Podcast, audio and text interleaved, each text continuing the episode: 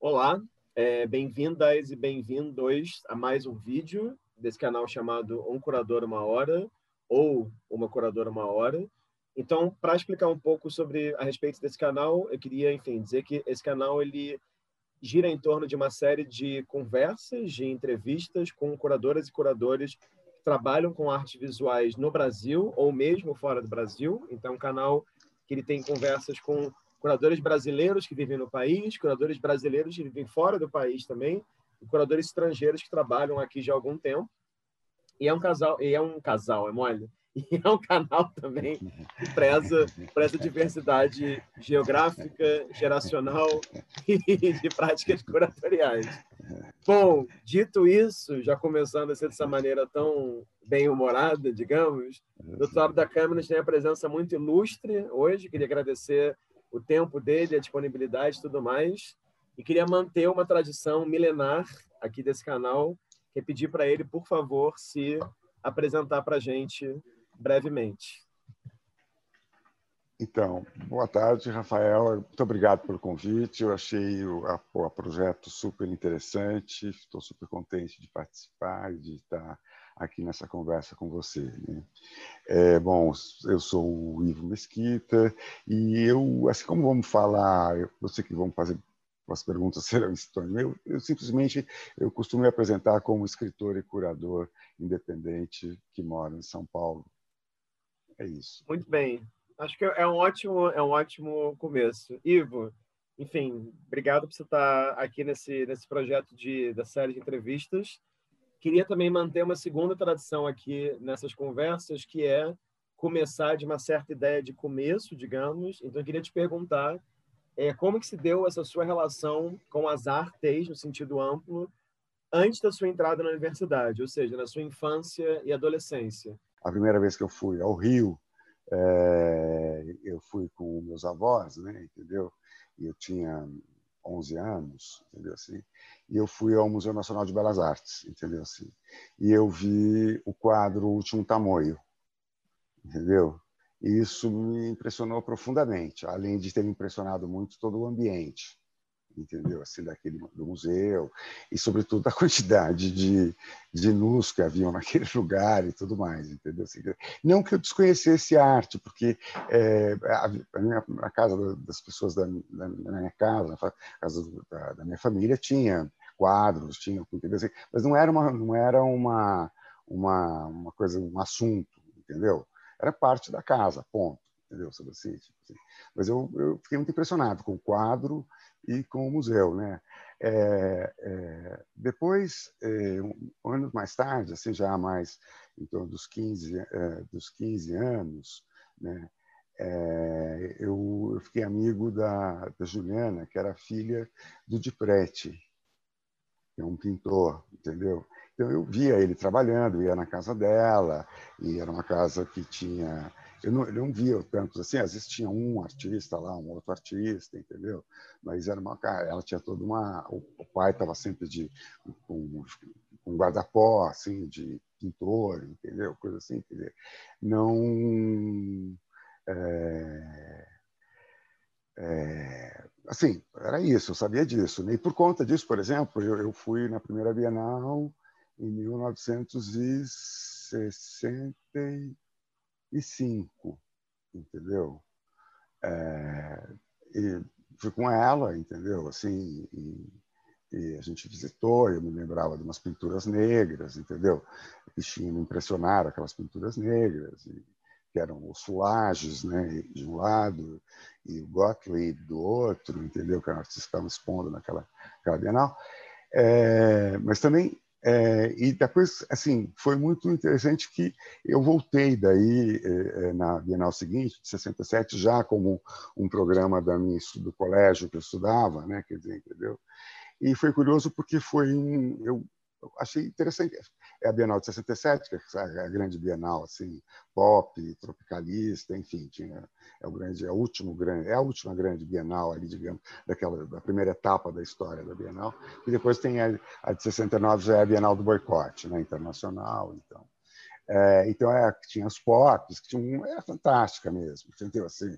E eu gostei tanto que eu voltei uma segunda vez lá, entendeu?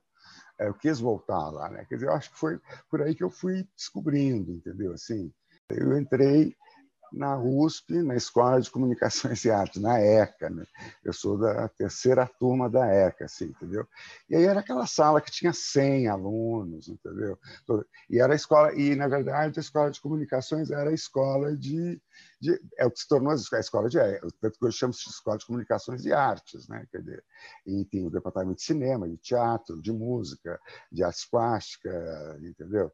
É, e eu fui lá para fazer jornalismo. E aí, por exemplo, nesse primeiro ano que eu estou na universidade, é, eu, eu, fui, eu, eu me, me, inscrevi justamente com a minha amiga, a filha do Diprete, entendeu? A Juliana, é, para fazer o curso de monitor na Bienal. Naquele tempo chamava-se monitor, os, os educadores, né, os guias da Bienal. A gente era monitor. Eu fiz, e foi o primeiro curso de História da Arte que eu fiz.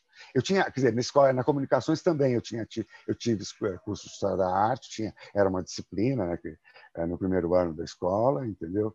É, era uma professora espanhola fantástica, também foi muito importante isso. A, a, nunca esqueci o nome dela, a professora Maria Scuderi. É, ela era uma mulher, era no voo, assim, era magra, alta, tinha um nariz comprido, usava umas roupas roxas, era muito, muito incrível. Assim. Eu só tinha tido professor homem ou e, e muitas vezes padre, né? Quer dizer, e, enfim, é, eu fiz esse curso e daí fui monitor, né? Daí eu comecei a ter contato com, com os artistas, com outras pessoas, com coisas assim, assim e, e fui me interessando e um, aí eu ouvi, eu entrei um, eu conheci é, em isso foi em 69, né? Essa Bienal que eu fui monitor.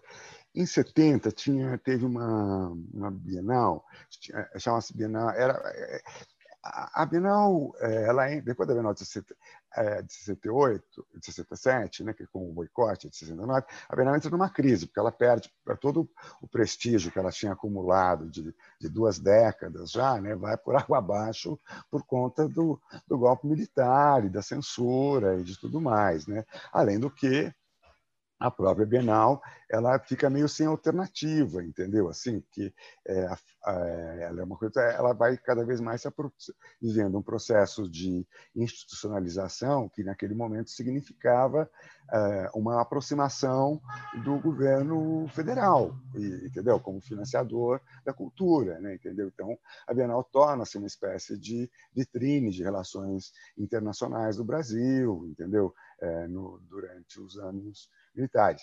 Mas para o bem e para o mal, entendeu? Sempre, entendeu? A Bienal é uma coisa que tem sempre isso, né? É, e aí eu tava e, tinha uma Bienal nacional e aí eu, eles me convocaram. Eu estava ainda na faculdade, né? Já estava é, eu queria ser monitor de novo para a Bienal Nacional, entendeu? E, e fui lá, a Bienal Nacional, fui, ganhava uma grana, aquela coisa que eu trabalhava, né? Entendeu assim? Mas lá, naquele momento, só que era um tédio, né? porque não tinha avião. Ser monitor era assim, claro que vinham alguns ônibus, tinha alguns grupos que marcavam, mas não era essa coisa popular. A gente ficava, a gente ah, ficava monitor das, das duas às seis, entendeu? É, que era o turno, né? Assim tinha que chegar uma é, a gente ficava lá, a gente, por exemplo, naquele tempo, né, eu me lembro de mais de uma vez a gente subir em frente àquela esfera que tem, na, aquela semisfera que tem lá, que é a, a coisa da oca, né, do, do, né, para ver o pôr do sol desde lá de cima, entendeu? Quer dizer, entendeu? Os monitores saíam de lá, grupos de cinco, oito monitores, subia aquilo lá, de, ah, rapaz, ficava lá em cima. Né? não tinha público, entendeu? Assim, e, mas no, quando em, em 69, quando é, é, em 70, quando teve essa Bienal Nacional, também tinha menos público ainda. Né? A Bienal Internacional era uma tradição, a primeira Bienal Nacional, nenhuma. Né? Aí aconteceu no MAC, que naquele momento era, ah, já desde 63, é, mas e por muitos anos foi até transferir para a sede atual deles, é, ele tinha o MAC era lá no, no terceiro andar da, da, do prédio da Bienal, entendeu?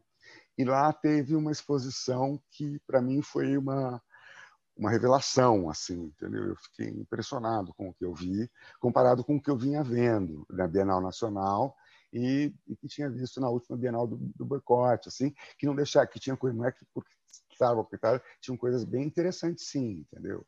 Eu ainda lembro delas, entendeu? É, é, mas era uma exposição que era o, o, o José Rezende, o Carlos Fajardo, o Baravelli e o Frederico, o Luiz Paulo Baravelli e o Frederico Nasser. Era uma exposição que vinha do Rio de Janeiro, que já tinha sido apresentada no MAN do Rio, né? É, e que estava sendo apresentada no MAC, e, e, que era uma coisa assim que eu fiquei chocado com o trabalho, impressionado, assim, parado, né? Entendeu? E aí é, me falaram que eles tinham uma escola de arte, entendeu? Eles tinham aberto uma escola de arte. Eu procurei e eu me inscrevi, eu fui fui para lá. Eu ia para a faculdade é, de manhã, entendeu? À tarde eu ia lá para a escola de arte. Era um, era um outro modelo, não era uma escola institucional, era uma escola de artistas, entendeu? É, em regime assim de ateliê, estúdio, entendeu? Sabe assim, muita conversa, né? E uma biblioteca muito legal, uma biblioteca de arte contemporânea muito legal, entendeu? E ali então eu fiquei três anos. Né? estudando, trabalhando com eles. Dois anos que era um curso regular e depois ainda fiz um pouco de uma, que eles chamavam, uma espécie de especialização que tinha, assim, mas que era, você ia lá e fazia seu trabalho, você trabalhava meio num regime bem de ateliê, com a supervisão de um ou dois deles, ou quem sucessor que eu, entendeu? Tinha assim, né? E era uma convivência muito boa, porque era, tu, é, era um grupo, eles eram... É, a biblioteca era muito melhor, por exemplo, do que a biblioteca que tinha na universidade entendeu? Porque era uma biblioteca de arte contemporânea. Eles eram caras, eles eram são ligados ao, eram ligados ao Wesley, né? Então tem todo esse espírito uh, cosmopolita. Então, por exemplo, tinham catálogos uh, de exposições uh, assim, do ano anterior, assim, quer dizer, é, eram catálogos bons, catálogos históricos, entendeu? Livros de referência importantes, entendeu? Assim, enfim, foi ali, assim, foi ali que eu desisti um pouco da minha carreira. Só que eu fui treinado para ser artista, entendeu? É, é, particularmente eu gosto, eu gosto até hoje de pintura, entendeu? É, mas Você pinta é, ou não? Não, não, não, não. Eu pintava na época. Eu cheguei a participar de salão e, e, e ganhei prêmios e ganhei um prêmio, desculpa, mentira, um prêmio. Também em, em 69, é, é, em, em 70, um pouco antes de, de, assim, eu fui à Europa pela primeira vez, no, em janeiro de 70. Entendeu? Eu fui à Europa pela primeira vez. É, e aí que eu conheci, quer dizer, eu já conhecia, já tinha estado no MASP, desculpa, eu esqueci de pular, eu pulei, uma, uma coisa super importante só para falar, porque é, é, o seguinte, é, um dos, quando eu estava ainda no colégio, em 1968, é, eu, o meu colégio era ali na Vila Paulista, né, o, o Colégio São Luís. É, e aí a, minha, é, ela, a gente foi convidado aí ver a rainha Elizabeth II, que vinha inaugurar o MASP, o novo prédio do MASP. Então a gente foi lá levar a bandeirinha do Brasil e da Inglaterra, entendeu? Para ver a rainha que é visitar o MASP. Mas eu fui curioso porque com é, é eu tinha ido, já tinha ido na Bienal, e eu fiquei curioso de ver como era o novo museu, entendeu? Eu, eu assim, eu fui com um amigo, a gente foi lá, vi, visitei, vi a coisa dos cavaletes ali, né? Bobards, eu fiquei assim, eu tinha uma ideia, eu tinha uma ideia de como seria um museu clássico, assim, né? Aquilo para mim foi uma surpresa, né? Assim, entendeu? Mas eu também vi a exposição depois, na sequência, eu vi também a, a mão do homem brasileiro, né? Que foi abriu depois já, isso já foi é, um pouquinho depois da, dessa inauguração de 68, né? É, então foi também já foi um momento ali assim que foi esse primeiro contato com o museu e que não era aquela coisa quando eu fui à Europa que eu tive o primeiro contato assim o primeiro museu que eu visitei foi o Museu do Prado né? Quer dizer eu já tinha um interesse em todos os lugares que eu fui ainda que eu estivesse viajando num pequeno grupo de amigos entendeu? Que tinha um certo guia coisas assim. Nos momentos livres eu sempre ia visitar algum museu ou mais museus numa cidade entendeu? Já, naquele né, aquela viagem teve muito esse papel até foi uma viagem um pouco é, bastante longa e, e, por, e, passando por muitos lugares, mas com não correndo, mas assim tendo tempo de poder visitar algumas coisas, entendeu? Então foi muito importante para mim. E na volta, quando eu voltei, eu comecei a ir à Escola Brasil, entendeu? Assim, uhum. também tive isso, né? É, eu me formei em jornalismo, assim, e fui trabalhar na, na uh, em assessoria de imprensa, entendeu? Assim, era legal porque eu ganhava bem e permitia que eu continuasse tentando uma carreira de artista. Né? É, mas depois de ano e meio, dois anos, entendeu? É, é, no, no, nesse trabalho, dentro de dois anos, assim, eu resolvi voltar para a escola, entendeu? Então eu me matriculei, voltei para a ECA para fazer o departamento de artes. Daí. Então eu entrei, estava abrindo o departamento de artes, o Zanini era o, o, o diretor né, do departamento que estava inaugurando, e eu, ele me aceitou uh, no departamento e eu fiz uma adaptação, né? E aí eu fiz um, comecei um mestrado, entendeu? Assim, é, fiz dois anos dessa adaptação, não ganhei nenhum título, mas eu tenho esses créditos, créditos aí todos. E aí eu comecei o mestrado, é, que foi de 77 a 80, entendeu? Conta um pouco então, Ivo, que seria legal de ouvir, sobre essa sua larga experiência na na, na Fundação Bienal, né? Porque teve a sua experiência no arquivo, teve a sua experiência na assistência da presidência e tiveram aí três experiências suas de curadoria que sempre aparecem, né? Não foram, quer dizer, na verdade, assim, perguntando melhor, quando eu vou buscar o seu currículo como curador, sempre aparece a primeira exposição em 81, O Mundo Feminino de Teresa D'Amico, no SESI. Sim, adoraria que você falasse sobre isso também, mas também adoraria que você falasse sobre as experiências que você teve com a Ana Beluzzo, com a Estela Teixeira de Barros e com a Sônia Soundstein na Bienal. Foram essas três exposições, enfim, que me parece são bem bacanas também, né?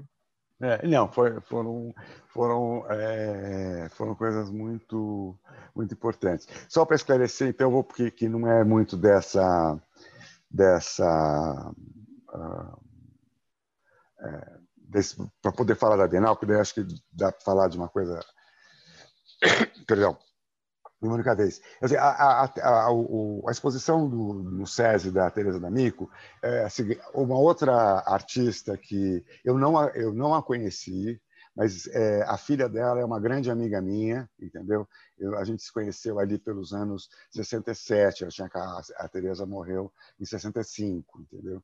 E ela também ela era filha de uma artista, entendeu? Quer dizer, tinha essa coisa, essa proximidade, que é uma artista completamente diferente da coisa do de Prete, por exemplo, entendeu? É uma artista que tem outras, outra formação, né? é outra, se liga a outra tradição, né? Mas é, então eu, e, e, eu fiz essa exposição porque ela, ela é como herdeira da, da Teresa, entendeu? Ela foi convidada para fazer uma a, o SESI é, queria fazer uma exposição com a Teresa, entendeu?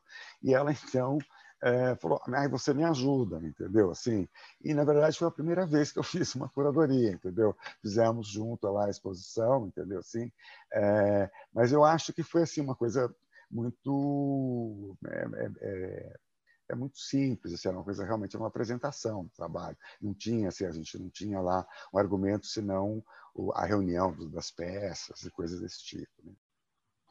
É, a Bienal, é, a Bienal para mim, é, assim, foi o lugar, eu posso dizer que foi o lugar que eu aprendi quase tudo da minha profissão.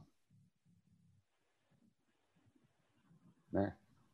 É, aprendi história da arte, aprendi arte contemporânea, aprendi é, a história do Brasil, aprendi Brasil, aprendi o mundo, entendeu? Aprendi é, a, é, é sobre a minha profissão, né? quer dizer, foi lá que eu entendi o, o que era um curador de arte contemporânea, porque na minha cabeça, quando eu estava fazendo o mestrado, né, quer dizer, é, eu, eu, na verdade, foi o Zanini que me levou a fazer uma, uma a, a, a fazer a, pesquisa sobre a Bienal, porque na verdade eu estava mais interessado assim, estava interessado no século XIX, assim, eu pensava em história da arte, assim, sabe? Eu queria assim, e eu sempre tive uma fascinação para o século XIX, é, inclusive aqui, mas ele é, é um século maldito, era, né? Agora tá, agora não, né? Mas ele era ali nos anos 60, 70, assim, 80, é um século francês, o imperial, que isso? O bom é o colonial, os modernistas falaram, entendeu?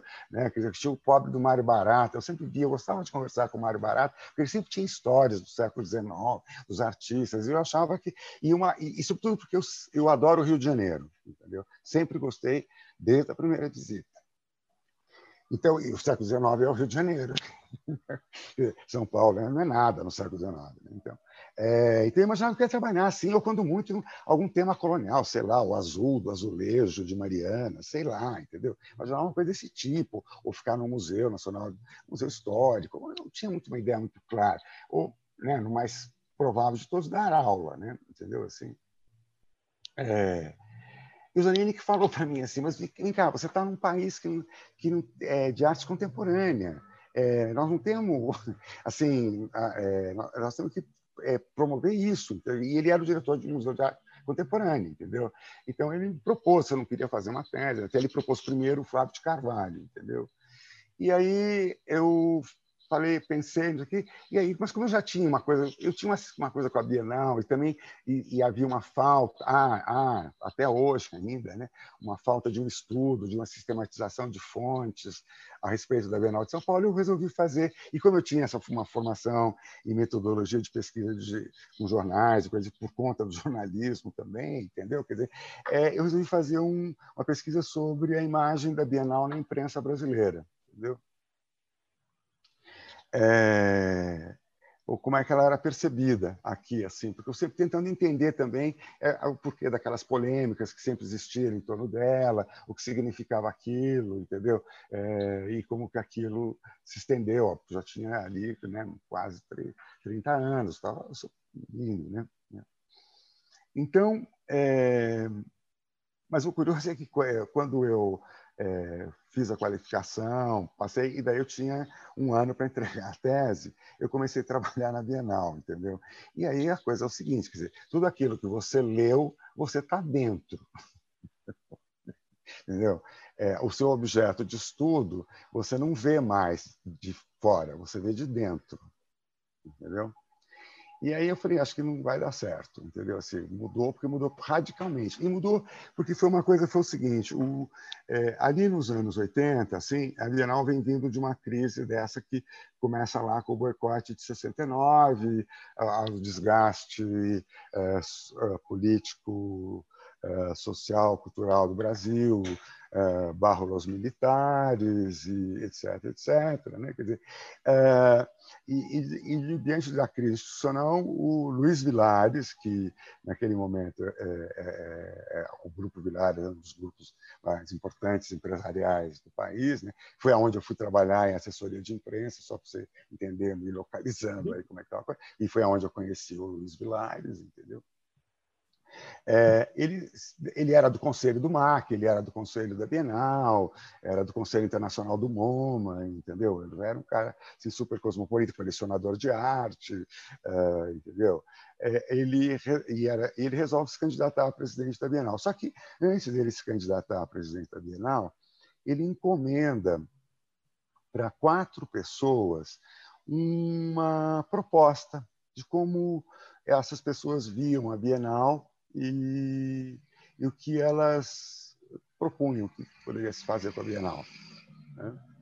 O que já era uma coisa assim inédita e assim acho que única assim que eu conheço na história do Brasil entre outras instituições brasileiras que tenha feito isso entendeu assim e as pessoas naquele eh, naquele momento foram ele me chamou porque ele sabia que eu estava fazendo eu tinha entrevistado ele por conta da, da minha pesquisa de da história para a história da Bienal entendeu né? É, ele chamou o Ronaldo Brito, chamou o Paulo Sérgio Duarte e chamou a Zulmira Ribeiro Tavares, entendeu? E cada um de nós apresentou para ele uma proposta, assim, quer dizer, um projeto, uma, uma, coisa assim. E aí ele se candidatou com base nisso, e aí ele montou lá uma, é, então, acabou chamando. Primeiro, no primeiro momento, a Araci entrou, como foi convidada como curadora, mas daí eh, não, não se acertaram com relação à orientação da Bienal e da programação. Aí ele chamou o Zanini, entendeu? E então, na verdade, eu estava trabalhando então com o meu orientador daí, entendeu? Assim, eu era eu era assistente do, do, do Vilares, né? Entendeu? Eu fui o que aconteceu? É, o Vilares, para me levar a trabalhar, me deu como é, responsabilidade o arquivo, que era onde eu tinha feito toda a minha pesquisa entendeu? E eu defendi um argumento que eu defendo até hoje, que isso é todo o patrimônio da Bienal, todo o acervo dela é o arquivo. Ali que está. Ela não tem materialidade como coisa. O que conta que ela existe está lá. E o resto é a experiência do mundo. Está na cidade de São Paulo, está no circuito moderno da cidade, está tá aí na qualidade, no cosmopolitismo da cidade e tudo mais, e do país, entendeu? Eu diria até do continente. É... Mas, é... então, é... Então, ele me deu um arquivo, eu também tinha um trabalho de assistente dele, entendeu? É... E, e aí eu, eu, terminei minha formação, digamos assim, junto com o Zanini. E com o Zanini tinha uma coisa também que eu comecei, me, acabei me envolvendo com a produção dos catálogos, me envolvi com montagem de exposição. É...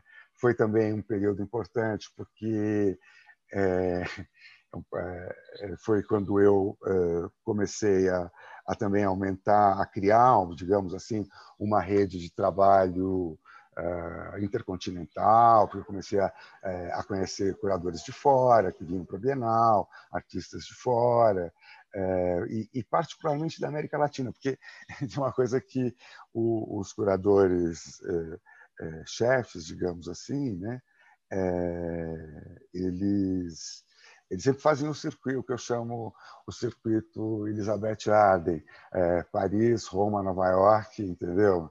Né? Londres, né? entendeu? E eu, como era assistente, eu ficava tomava conta dos latino-americanos, entendeu? Assim, e foi incrível, porque eu, eu, fiz amizades, que tenho amigos daquela época, que são meus amigos, colegas de profissão, é, amigos, artistas com quais eu trabalhei, e trabalhei até depois, já nem está mais na Bienal, entendeu? Quer dizer, foi, foi uma coisa, foi uma, foi uma, uma coincidência, entendeu? Assim, quer dizer, um, é, eu de repente virei um, né, depois de oito anos na Bienal, eu tinha, tinha um conhecimento sobre a América Latina, né? entendeu? É, bastante grande, bastante extenso. Né? E foi isso que me levou para fora. Uhum. Aí eu voltei a trabalhar na Bienal, depois em 89 eu, eu, eu trabalhei é, na edição do catálogo da Bienal de 89, da Bienal de João Cândido, mas, isso, mas aí como porque eu trabalhava na editora que fez, entendeu, o catálogo, eu fiz uma exposição lá que foi uma sala do Jorginho Guini nessa Bienal de 89, é, foi a primeira exposição do Jorginho assim depois da morte dele, entendeu? É, depois e daí em 97, né? o Paulo me convidou para fazer um, um, capítulo também da na, Bienal, na Bienal dele, que tinha aquela, aquela divisão por continentes, e eu fui fazer, ele me chamou para fazer Estados Unidos e Canadá, na América uhum. do Norte. Né? É, que também foi uma super experiência, também muito legal, muito, acho que foi muito importante, assim, entendeu? E aí, depois, é, um desdobramento é que eu fui indicado então para ser o curador da Bienal seguinte é, de 90 é, é, é, que em 99 uhum. né? não Espera um pouquinho, 97, o Paulo? Não, o Paulo é 99. Não, foi, foi, 90, foi 98, Paulo, não? Ah, é, o Paulo é 98 e ia, ia, ia fazer 2000, exatamente, exatamente. É, o Paulo é 98 e, e, e a que eu faria seria 2000. E, na verdade, tem uma coisa muito engraçada, e que eu imediatamente propus que ela fosse feita em 2001, é, voltando ao ano ímpar, que ela, porque é o seguinte, que a Bienal era sempre a Bienal de Veneza, depois a Bienal era de, ela é de a Bienal de Veneza é 1895 a primeira, entendeu? Então, até a guerra, a Segunda Grande Guerra, ela vai nos anos ímpares. Quando ela ressurge nos anos depois da guerra, ela ressurge nos anos pares, em 50, entendeu? 48, se eu não me engano. E aí a primeira Bienal de São Paulo é 51. Então a Bienal é que fica com Aí quando a Bienal de Veneza quer fazer 100 anos, ela propõe, ela quer que a Bienal de São Paulo troque. E a Bienal de São Paulo troca, entendeu? Então é, se acerta lá, e daí passou ser nos anos pares de São Paulo, entendeu? Sabe assim? Então, era no ano 2000. Mas aí eu achava que devia ser feito em 2001, porque seriam 50 anos da Bienal, entendeu? E o projeto que é, eu e mais a equipe, que a gente, que, com quem eu estava trabalhando mais imediata, é, o Adriano Pedrosa, a Valéria Piccoli, né, que estavam ali na, comigo, né? É, a gente é, pensou numa exposição que era é, para falar sobre era para falar sobre os 50 anos, mas o, o, era uma exposição que existe o projeto, ela foi inteira produz, é, desenhada e, e, chegou a quase né, a, gente, a gente trabalhou 18 meses no projeto, né? É, é, é, é uma era o, o chamava-se o tempo da Bienal é uma coisa que começava uma exposição sobre o, é, o tempo de Brasília, né? A ideia era que a exposição até se estendesse a Brasília, entendeu? Ter uma coisa com Brasília e esse tempo que é esse modernismo, né? Rever esse modernismo brasileiro, essa, essa, o que foi esse modernismo, o que significa, né? Porque tinha esse boom ali, esse interesse pela arte brasileira. É, Brasília está muito na moda, Burle Marx, enfim, né? Quer dizer, a exposição era sobre isso. Quer dizer, é curioso. Eu hoje quando eu olho assim, entendeu? E considerando a, a Bienal que eu efetivamente fiz é, junto com a Ana Paula Cohen em 2008, né? Quer dizer, era uma Bienal, eu diria assim, meio careta, sabe? Assim, embora a ideia do vazio já já tivesse, eu já tivesse achado isso, entendeu? Assim, eu já tinha pensado isso, assim, é, de uma, é, que é o seguinte, quer dizer, se íamos, se íamos celebrar os 50 anos uh, da Bienal de São Paulo, né, qual é o legado dela? O legado dela é a cidade de São Paulo. Então a ideia era o prédio estar vazio e do prédio você olhar a cidade. Entendeu? Uhum, é. uhum. Eu eu já tinha pensado nisso, quando eu, em 2008, portanto, eu apenas só dei um twist na ideia para fazer uma outra coisa, entendeu? Mas é, a ideia já era de lá atrás. Mas, e ao mesmo tempo, naquele momento, havia uma expectativa que a Bienal tivesse uma sala histórica, que era os 50 anos, etc, etc, etc, além da, da parte de arte contemporânea. Então, a sala histórica seria esse o tempo do, da Bienal, né? Quer dizer, chamado, é, e que teria Brasília e e, como eixo, né? Assim, a cidade, a cidade, né? São Paulo e Brasília, e Brasília como eixos, né? E, na verdade, eu acho que isso, o grande legado é que São Paulo, é, São Paulo tem padaria bienal, tem tinha motel bienal, tinha tem lavanderia bienal, entendeu? O, o motorista de táxi não sabe em milhões de lugares, mas a bienal ele sabe, entendeu? Uhum. É uma coisa que é uma marca da cidade. Né? Em 2008 foi uma situação bastante é, peculiar, assim, digamos assim. Né? Eu, eu, já, eu, trabalhava na Pinacoteca, eu era curador-chefe da Pinacoteca, né? e eu recebo um telefonema da Bienal, é, é, claro que eu acompanhando a história, visitava regularmente, entendeu? Assim, mas eu ali, aquela, perder aquela coisa lá foi meio mal, assim, foi, Falei, vai, resolveu, entendeu? Parti para outra, agora eu sou da Pinacoteca, é, aquela, entendeu assim, né? Ah, bom, eu, tenho, eu preciso dizer que eu, é importante também isso, é que eu, em 92, eu ganhei uma bolsa de estudo, uma bolsa da Fundação Viter, que foi muito importante porque eu, aí eu retomei a minha tese, entendeu assim, e, e atualizei toda a pesquisa, entendeu? Tá? Só para você entender. É, e eu não, não, mas não terminei, não fiz ainda de novo o relatório, o livrão que poderia ser feito, entendeu? Assim, ou o livro que, que mereceria, entendeu? Assim, vamos lá. É, aí, em 2008, é, eu recebi esse telefonema e, eu até eu estava acompanhando a Bienal, estava assim detonada, né? Tava assim, tava prestes a fechar as portas. As pessoas queriam, é, entendeu? O presidente era a pessoa mais odiada do circuito, entendeu? Só tinha briga, os, os, os, os conselheiros se demitindo, entendeu? A instituição assim, eu olhando, eu falei, ela vai acabar agora, né? Assim, ela vai acabar, né? Mas aí eu recebi um telefonema é, eu achei que estava, porque já tinha se instituído esse, um sistema que, não sei se hoje está vigorando, mas é, que era de reunir um júri, é, normalmente internacional, que escolheria, um, a partir de uma lista de candidatos, um, quem seria o curador da Bienal. Eu achei que, que estava me telefonando para me convidar para ser júri. Eu, eu já tinha. Né? Quando eles me perguntam se eu toparia apresentar uma proposta para fazer a Bienal, entendeu? Eu falei, ops. E a minha primeira reação foi falar não. Não.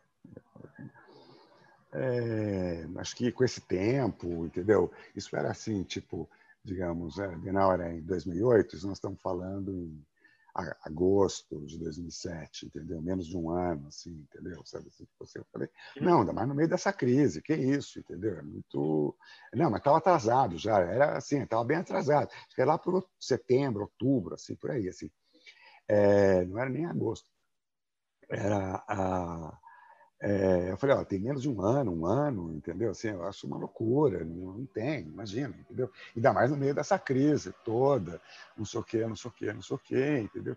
E, e, e comecei a conversar aqui com, com, que no caso era o Jacopo, que é Crivelli, que é o atual curador da, da Bienal, que naquele momento era um, administrador lá, tinha, era o cara que, tinha as funções de de gerir a instituição do seu ponto de vista cultural, institucional.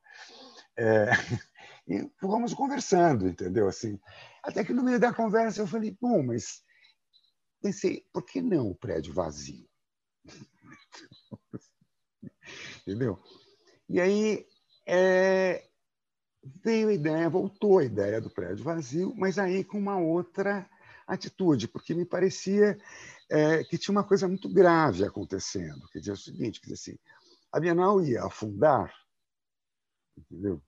ou desaparecer, sem que ninguém fizesse nada por ela no sentido de uma avaliação se vai, vai morrer, é, então vamos enterrá-la com dignidade.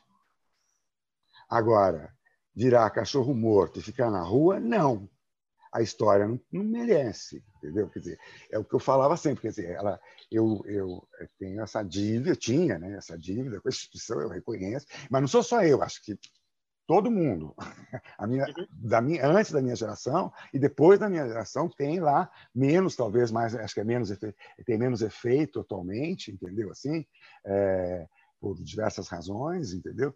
É, mas a, até para mim já tem uma coisa importante. Eu achava que tinha que ser isso, entendeu? Assim, e achava que era importante um gesto radical, entendeu? Assim, então dar uma acordada, que foi o que aconteceu, entendeu?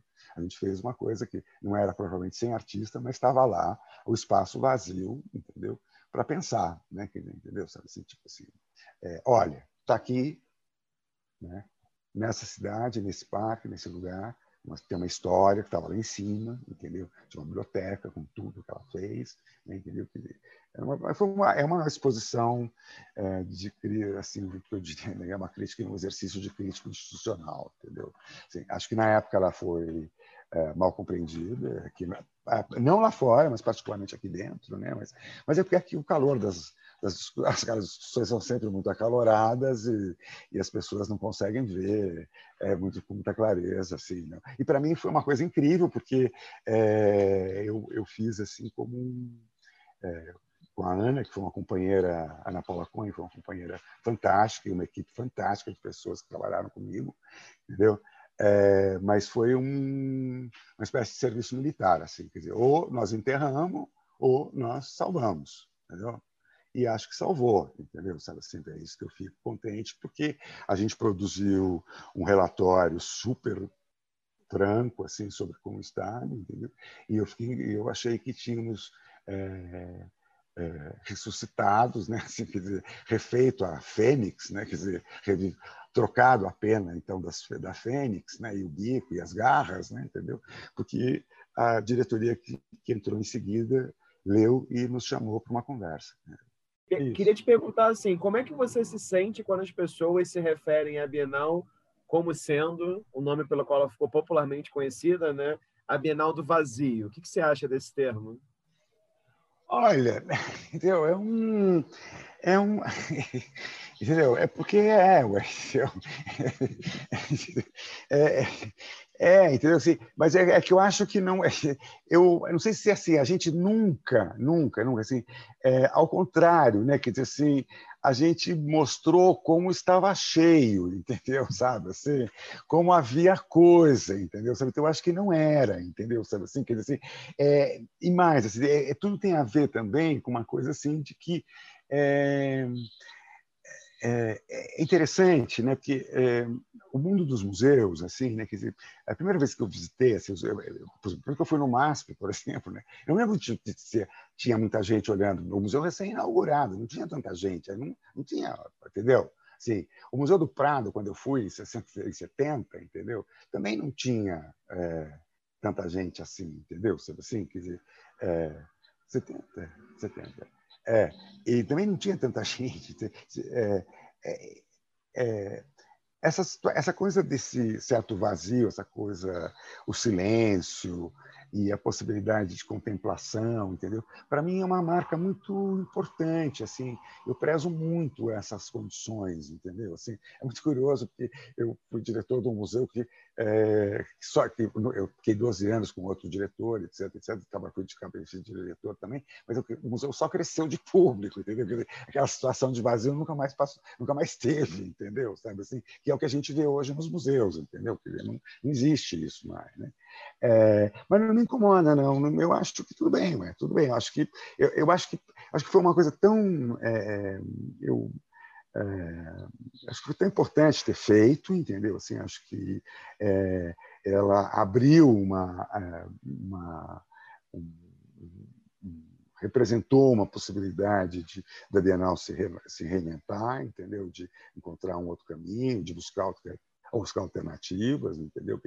E de, se, de, de chamar atenção e, de, de, de e, e, sobretudo, né, quer dizer assim, de, de mobilizar né, o apoio das pessoas, entendeu? Porque ela estava largada, entendeu? Assim, quer dizer, é, não, não podemos. Ou, ou vamos enterrar com dignidade a velha senhora, entendeu? Ou vamos dar, fazer-lhe um lifting, um botox aí legal, entendeu? Assim, para ela continuar, entendeu? Assim, entendeu? Assim, né? E acho que foi feito um negócio legal, assim, entendeu? Quer dizer, acho que acho que tem um problema outro que daí não é apenas da Bienal de São Paulo, que é das bienais em geral no mundo hoje. Eu acho que é uma outra questão, entendeu?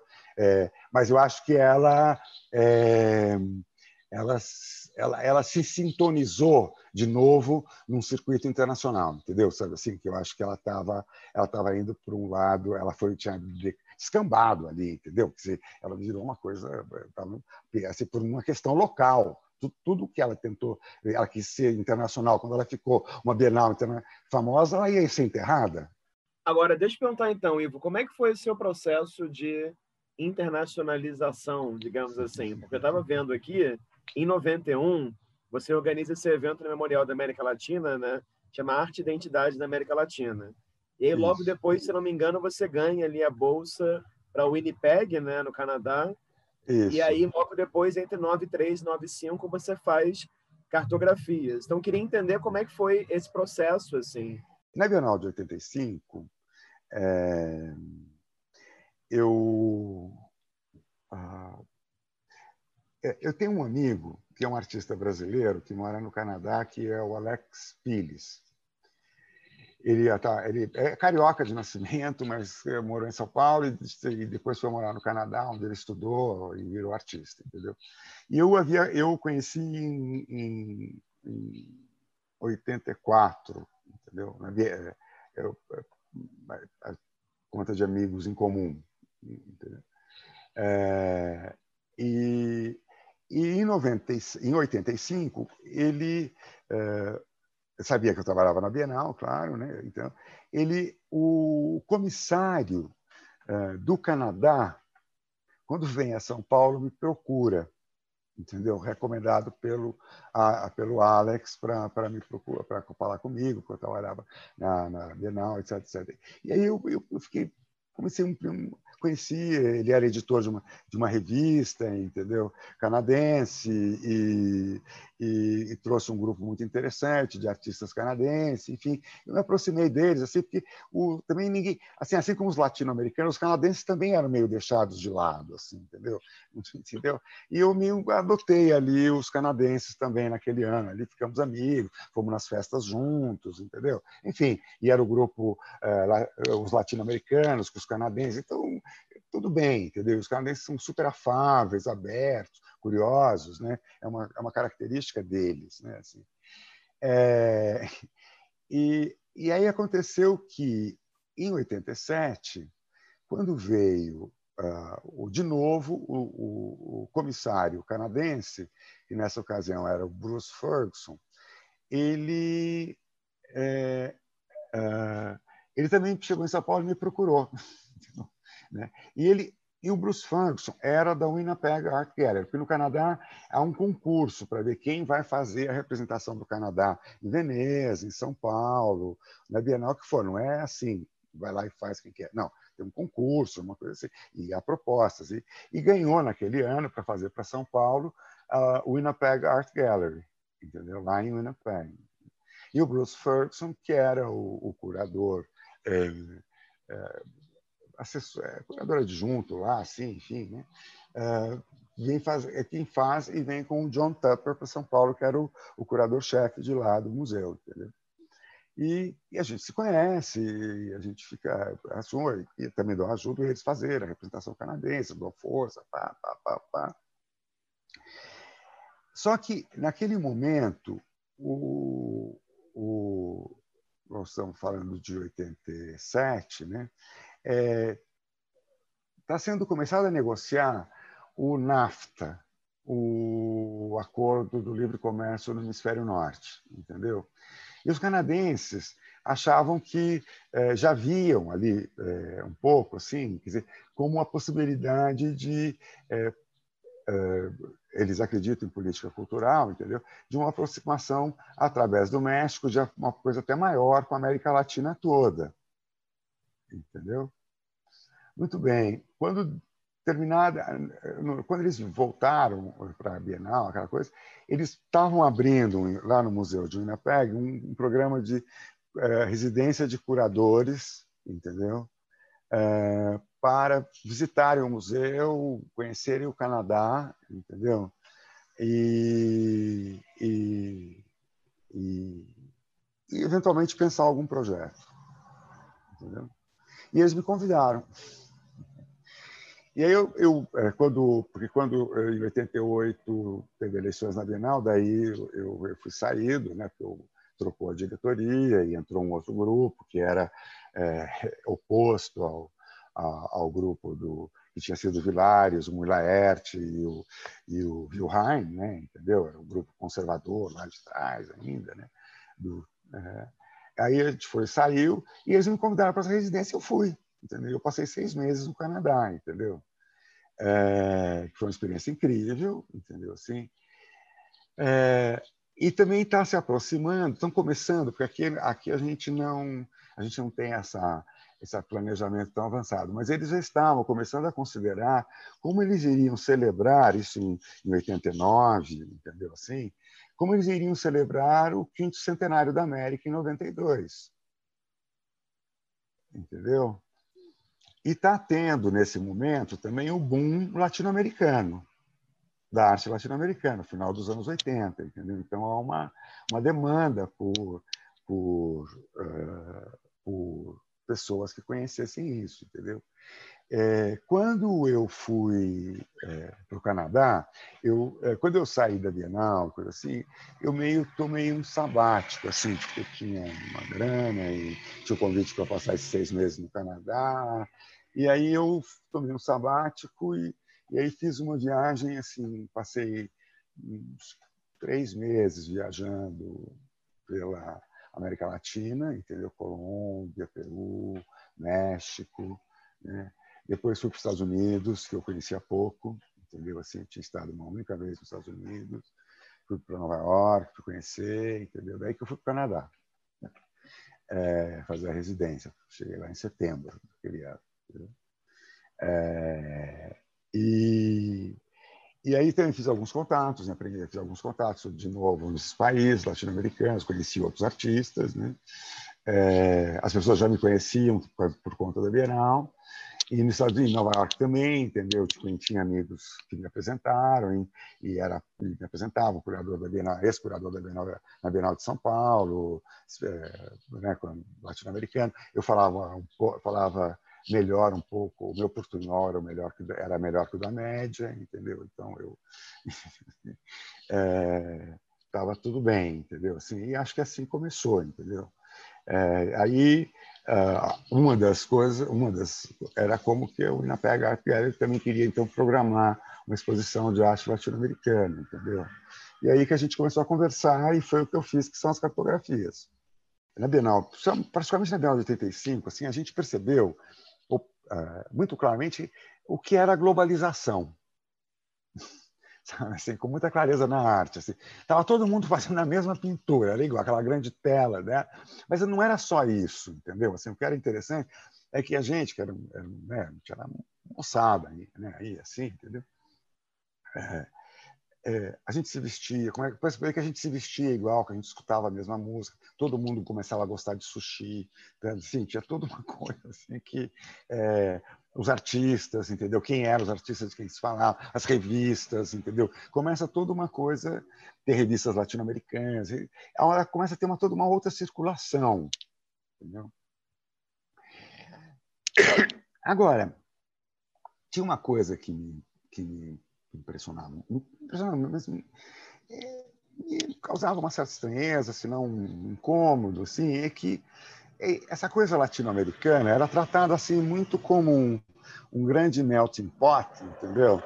E que todo mundo meio fosse igual, entendeu? Eu acho que até tem aspectos que sim, somos, entendeu? Sabe assim, somos todos iguais, entendeu? Vimos de uma tradição católica, falamos uma língua latina, é, é, nossa democracia é baseada no direito, nossa, nossas repúblicas são baseadas no iluminismo, é, no direito romano, enfim, temos várias coisas em comum. Somos católicos, na maioria, entendeu? Quer dizer, é, somos racistas do nosso jeito, entendeu? Quer dizer, né, mas então, não acho que era uma coisa só, entendeu? Assim, então, e ao mesmo tempo tinha uma coisa muito, é, porque como os americanos e tudo isso a gente tem que entender que esse movimento desse boom é muito, muito, claro que ele ocorre em Europa, mas ele começa um pouquinho depois. Ele é antes nos Estados Unidos e ele é sobretudo um movimento financiado pelos Estados Unidos. As, todos os congressos que fazíamos e fazemos, né, e encontros, era financiado ou pelo Getty, pela Rockefeller Foundation, pelo Pew Charitable, pela Mellon não sei das quantas, entendeu? Ou, ou a Peter Norton, entendeu? Sabe assim que Isso é porque era uma questão americana, entendeu? Assim, então, eu achava que a gente tinha que enfrentar, se colocar com essa perspectiva, que é uma questão que está sendo colocada por lá. E, ademais, né, quer dizer, aquela coisa americana já tem todas umas categorias. Latino-americano já é uma caixinha putz, está tudo colocadinho lá dentro, hein? Eu, hein? Sabe? Dizer, então, me parecia importante é, marcar essas diferenças, quais seriam as diferenças, entendeu? E não e não aceitar nenhum tipo de totalização. Isso para mim era um princípio, entendeu? Assim, é, totalização e finalização. Não. A segunda questão era, era o seguinte: é que é, estamos todos lidando com, a, lidando com arte contemporânea, entendeu? Então, e o circuito, esse circuito começa muito cobrar posturas muito definitivas e assertivas sobre arte contemporânea e particularmente sobre, no caso, latino-americanos, entendeu? Então, é, é, fica uma coisa assim como e, uma necessidade de é, criar uma narrativas que já coloquem, façam uma história, quando como historiador a gente sabe que não é assim que se fazem as coisas entendeu? Então havia toda uma tenta uma coisa assim de, de uma certa de um certo discurso que tenta legitimar toda uma outra produção que parece uh, estranha, da alteridade, entendeu? Assim, dizer, é... E aí, quando eles me pediram uma, uma exposição, a gente resolveu né, lá em, em Winnipeg fazer a exposição é, é, para é, as cartografias, é, eu justamente eu, eu, eu, eu, eu tinha é, lido, tinha conhecido né, o, o trabalho da Sueli Ronick, as cartografias sentimentais, entendeu? Tanto que no, no texto do, do, coisa eu faço para, para parafraseio ela, inclusive, entendeu? Estou falando, eu falo que ó, isso aqui é em cima do texto dela, entendeu? Sabe assim? É, porque eu fiquei assim, uma revelação, a estratégia da cartografia. Me pareceu que era a estratégia perfeita para um curador, entendeu? Você é, você não é, você faz o território, você inventa o território enquanto você atravessa por ele. Né? Quer dizer, você não tem o mapa, né? você vai fazer o mapa da arte contemporânea, entendeu? E essa foi a estratégia da exposição. Então, e mais, assim, quer dizer, eu de propósito escolhi artistas muito díspares para não alinhavar uma questão dentro da exposição que pudesse ser chamada de latino-americana, entendeu?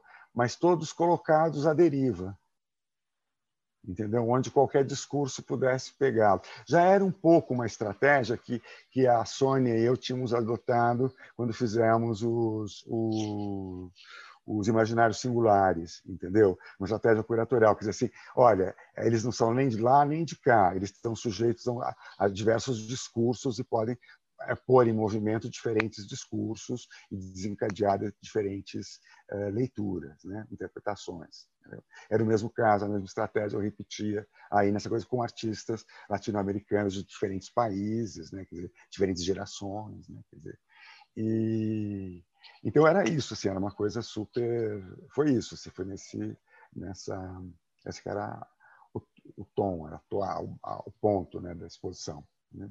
Uhum. E foi interessante porque, é, é, bom, é, a gente, na verdade, teve um boom de exposições em 92, tanto que a gente até acabou a, a, passando, de, era para ser em 92, a gente já passou lá para 93, porque tinha muitas, entendeu? Assim, e foi legal, porque a gente conseguiu daí fazer um. Ela viajou por dois anos, é a exposição que eu fiz que mais viajou. Ela foi, é, ela foi, a, ela foi a Nova York, Ottawa, é, abriu em Winnipeg, Ottawa, Nova York, é, Bogotá, Caracas e Madrid, cinco lugares, entendeu? Assim, foram dois anos. E o que foi também, cara, um grande aprendizado para mim, é, no sentido do ponto de vista de curadoria, que a gente está falando, né, esse é, o, é, digamos, é o fundo da nossa conversa, né, é que assim, foi é, você é, refazer, porque entendeu? A Bienal se fazia cada vez uma, entendeu? Você refazer uma mesma exposição cinco vezes em espaços diferentes, entendeu? É um grande países diferentes, né? para é públicos diferentes, para sabe assim, é um aprendizado maravilhoso, maravilhoso, entendeu? Sabe assim, eu... É porque eu sinto, já entrevistei muitas pessoas aqui nesse canal, na série de conversas, enfim, e eu sinto que muitos curadores que eu entrevistei muitos deles circularam exclusivamente pelo Brasil, uma trajetória inteira. E muitos deles, como você falou aí agora, é, não é que não tem interesse nessa ideia de arte latino-americana, mas muitas pessoas não têm interesse em nada mais que não seja a chamada arte brasileira. É, e me chama é. muita atenção a sua trajetória, porque não só você tem esse interesse aí em arte latino-americana e até mesmo né, em desconstruir esse clichê da Latin American Art, que a gente sabe que é muito complexo, quanto também você viveu fora do Brasil, deu aula. Então, conta um pouco dessa experiência do Bard College, que eu acho que é muito peculiar num certo panorama é. de curadores brasileiros, né? É. Eu, então, é, é, então, quando as cartografias ah, ah, ah, foram para Nova York, entendeu? Assim, é, bom, aí vamos lá, só para você entender. Como eu disse, o Bruce Ferguson que eu conheci na Bienal, entendeu? É, ele ele tá ele era é, consultor da coleção Marie-Louise Hassel. A Marie-Louise Hassel é a mulher que funda o Center for Curatorial Studies do Bard College. Ok? É, o Bard College estava procurando um professor para arte latino-americana. E o Bruce, a minha exposição está em Nova York, o Bruce vai ver a exposição e ele me recomenda para se, se eu topava, ele me sugere para o Dean da escola, lá para o diretor da escola, conversar comigo e ver se eu queria dar aula lá de arte latino-americana, entendeu? E foi muito interessante que ele, ele me procurou, o, o, o, a, o Norton Batkin, que era o, o, diretor, é, não, agora ele não é mais, é, era, né? ele foi por muito, ele que é o diretor que cria o centro e tudo mais, né? Entendeu? Ele me procura, me ofereceu se eu queria dar um semestre de aula, entendeu? Eu falei para ele, olha, eu nunca dei aula. Eu não sei como é que é isso, assim, entendeu? É, porque, veja, é, é, um, é um, um, sistema de seminário, você pode fazer, você pode falar sobre o que você quiser, é, a gente está querendo um professor para falar de, de arte latino-americana, ou, ou o que você quiser sobre América Latina, aí você pode ver, faça uma proposta, pensa, entendeu? Assim,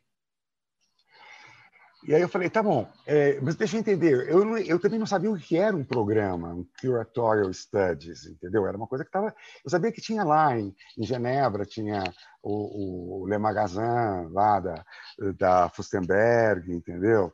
É, tinha o Diapo, eu não sei se já tinha, ainda não tinha começado. Era, acho que era coisa que tinha, assim, tinha no, no, no Whitney Program, tinha uma coisa, um pouco de curadoria, entendeu? É, na Inglaterra, assim, acho, que, acho que já tinha o Diapo, acho que sim, acho que ela já havia. Mas eu não, assim, uma universidade, uma faculdade, para mim era uma coisa que você aprendia de um outro jeito, assim, né? Dizer, é, um mestrado, e era um mestrado o que me pareceu mais simples, porque também já não era aluno de graduação, que é sempre mais difícil. O, o do mestrado já está com o foco dirigido, entendeu? Assim, é, é, então, mas só que, de novo, eu falei, puta, lá vou eu, latino-americano dá um curso de arte latino-americana, entendeu? Aí eu falei, ah, eu não sei, entendeu? É, eu, tava, eu sempre gostei muito uh, de crítica institucional, que a gente chama de crítica institucional. Eu sempre gostei muito de, de pensar. Eu sempre gosto da arte quando a arte fala da arte, entendeu? Uhum. Seja no cinema, qualquer coisa assim. Eu, eu gosto de falar do que, de pensar sobre o que estamos fazendo. Entendeu? E eu propus para ele um curso sobre. E me parecia que havia uma coisa também muito acelerada dessa figura do curador. Entendeu? Estava virando o rei da cocada preta, entendeu? Todo mundo querendo ser curador. Ah, aquele tempo daqui todo mundo queria. Hoje tudo, aquele tempo tinha um monte de gente querendo, nem todos eram. É, hoje em dia todo mundo é.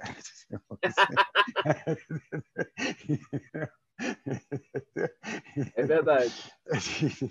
Então, eu falei, mas quem é esse curador? E estava ali, assim, é, o mercado adorava curador, os colecionadores adoravam...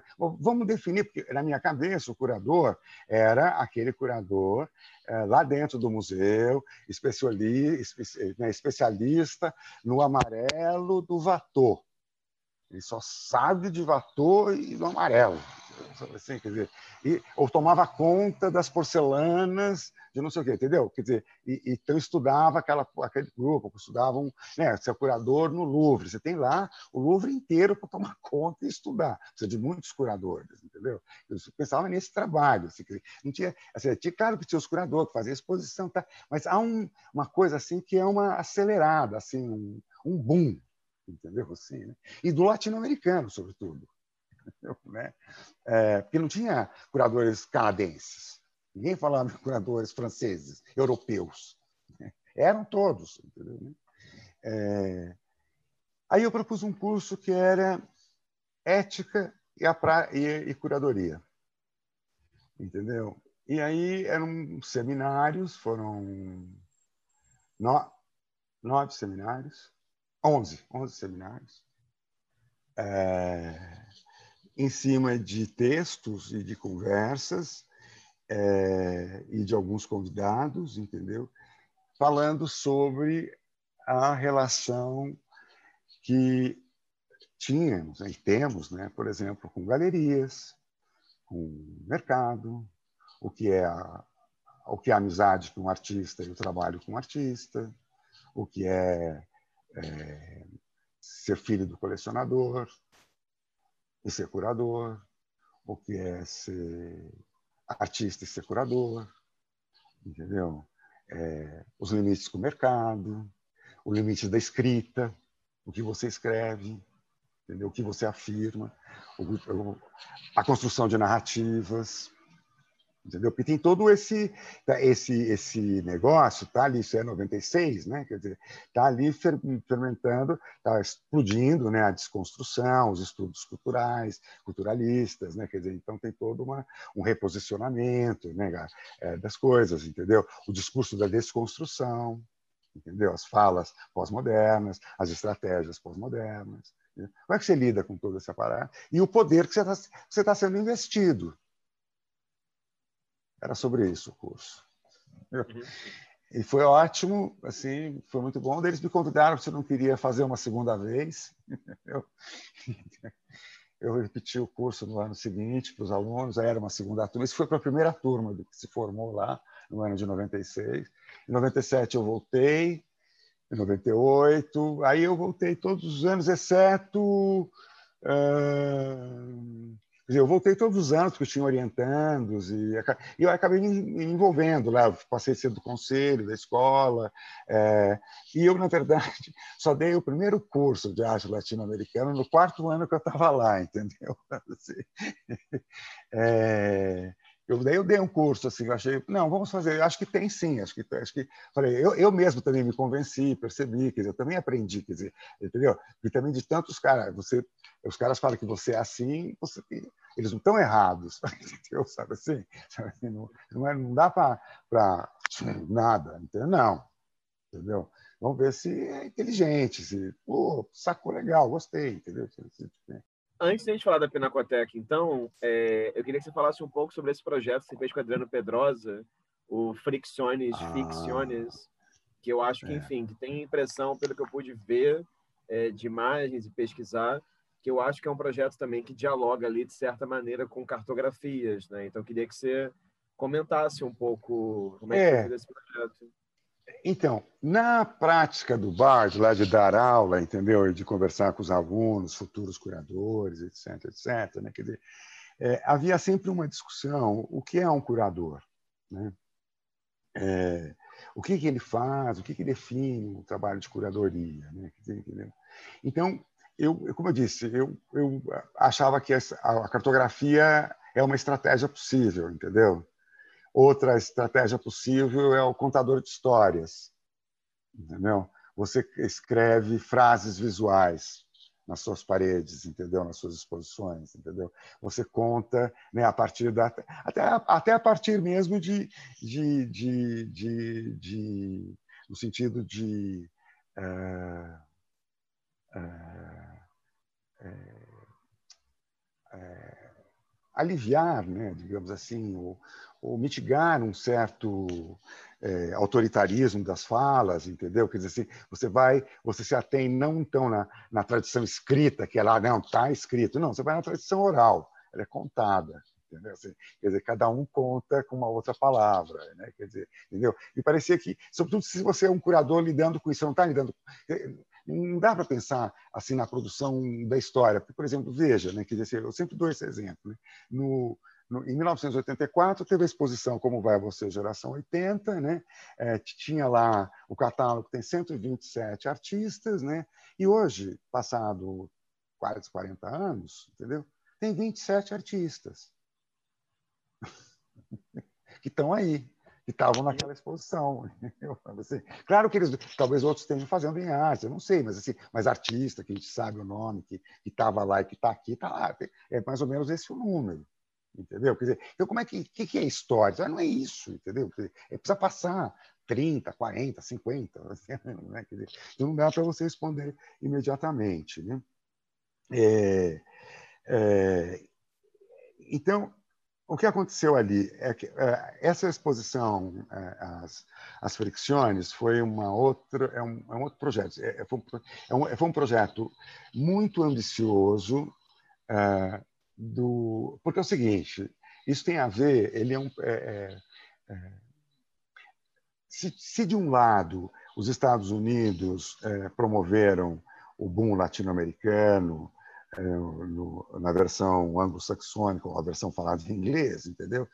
A Espanha é a grande responsável pelo boom da arte latino-americana também, seja pela Arco Madrid, onde eles expunham as galerias latino-americanas, elas promoviam a arte latino-americana, os museus espanhóis compraram arte latino-americana, e a Espanha é o grande ah, ah, é, é, investidor né, na América Latina a partir dos anos 90, quando tem o boom da Espanha econômico. Né? Quer dizer, então, ela, ela tem é, reivindica aí o sua, a sua herança colonial aí, entendeu? Assim, a sua, a sua continuidade, né? Dizer, e até os, os países hispano-americanos têm uma relação bastante diferente da nossa é, com a Espanha, muito diferente da no, daquela que nós temos com Portugal, por exemplo. Né? Eles têm uma coisa é, de proximidade e, e de troca, né? é muito mais é, afetiva do que nós temos com os portugueses sobretudo afetiva. É, é, então, a Espanha, em 2000, faz é, é, é uma, um, o Museu Reina Sofia, que é o grande museu oficial da Espanha, entendeu? e o governo socialista propõe uma exposição sobre a América, entendeu? que chama-se é uma, a exposição chamava-se o projeto todo chamava-se Versiones del Sur. Eram cinco exposições eram uma feita pelo Gerardo Mosqueira, uma feita pelo Carlos Basualdo, uma feita pelo Otávio Zaia, uma feita pelo uh, uh, uh, pela Mari Karen Ramírez e, e, eu era o quinto, entendeu? E cada um de nós chamou um outro curador. Entendeu? E eu chamei o Pedrosa.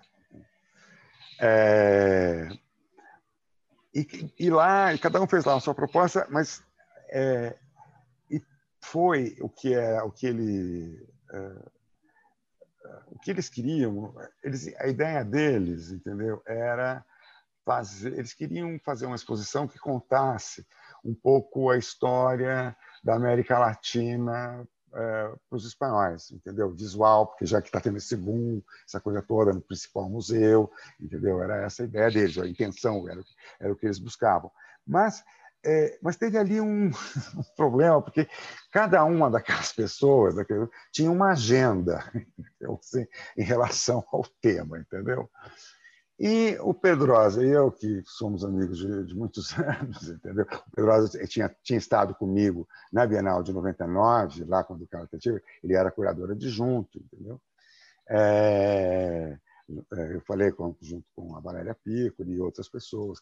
Aí, ali tinha toda uma equipe. Né? É, o, a gente gostou da ideia de fazer uma exposição sobre, sobre história. A gente achou que que esse que talvez fosse o legal de fazer, entendeu? Assim, e a gente pensou é, é, a partir das ficções do Borges criar algumas a exposição, vamos lá, é que narrativa nós vamos criar então, entendeu? Então a gente tomou dois livros, entendeu? Um é o Ficcione do Borges, né? A ideia de que tudo é uma construção, papapá. Né? E a segunda foi Os Sertões, de Euclides da Cunha, que ele tem uma estrutura que é a terra, o homem, a luta. E a gente dividiu a exposição em três núcleos: a terra, o homem e a luta. Entendeu? E a gente chamou uma, ter uma terceira pessoa, que foi o Raul Antelo, que é um professor de literatura, que é um super professor, né? é, também fez uma curadoria de textos para nós.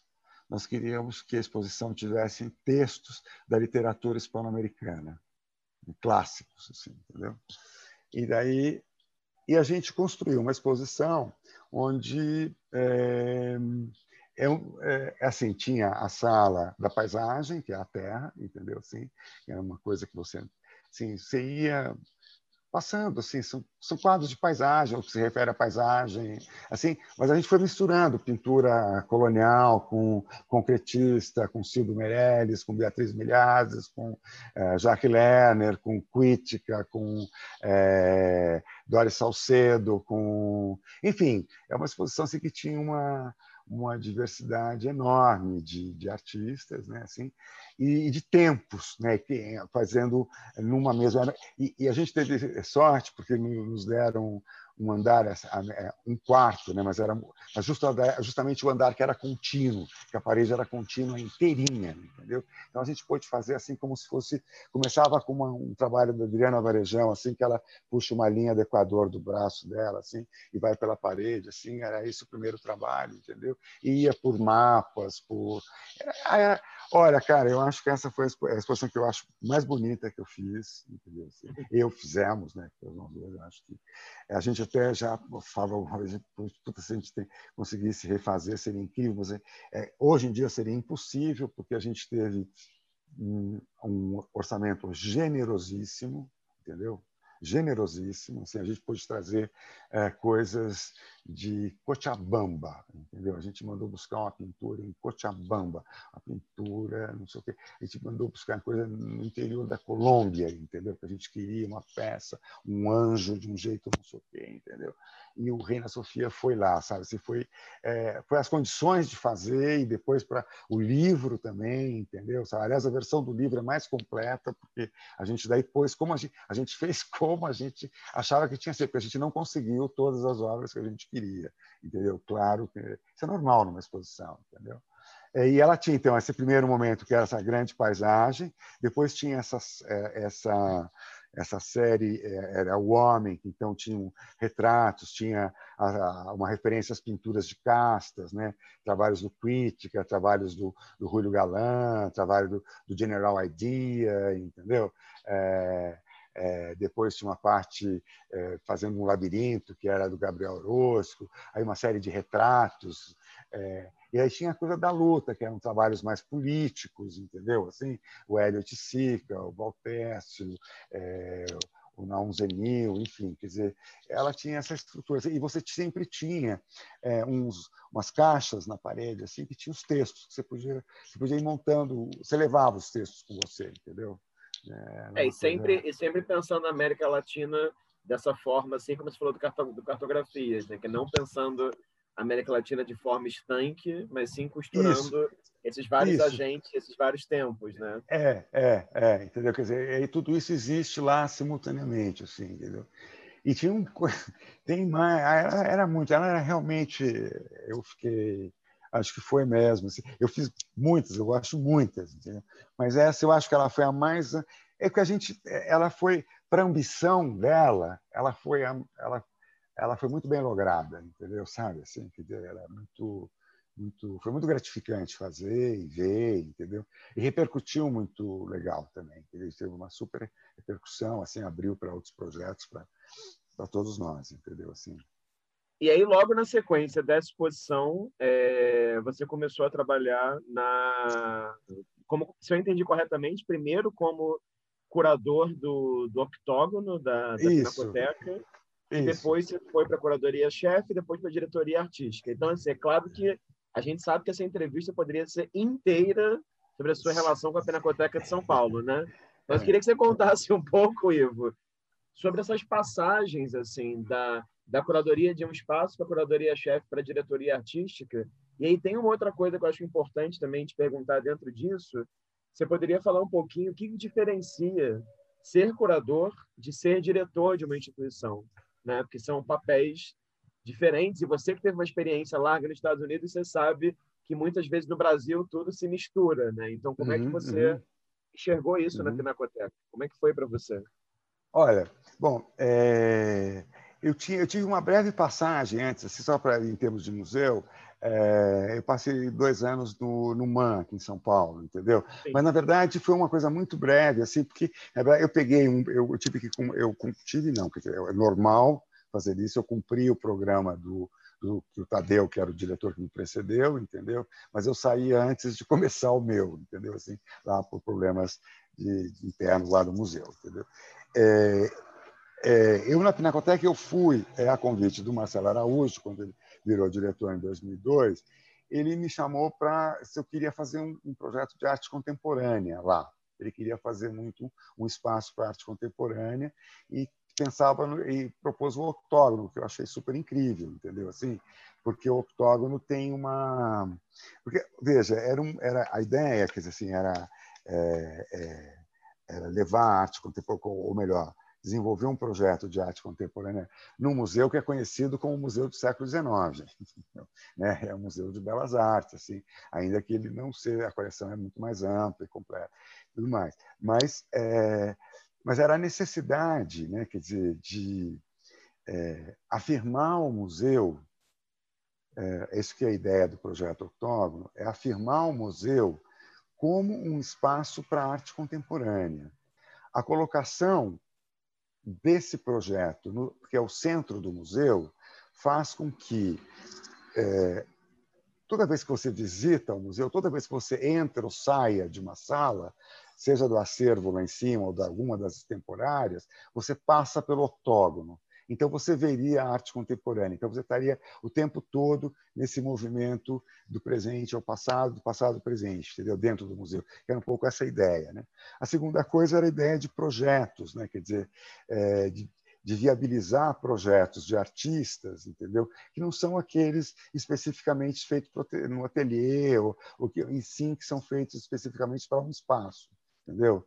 É, ou algumas ideias que, é, diante do desafio de fazer para aquele espaço, podem ganhar, então, uma forma final, entendeu? Dizer, a ideia era apresentar é, projetos e de como ir afirmando um museu é, e seu compromisso com a arte contemporânea, não apenas é, na exibição de arte contemporânea, mas também e, sobretudo, na produção de arte contemporânea, porque a arte contemporânea não se faz apenas é, no ateliê, no artista, coisa assim, é outra coisa, entendeu?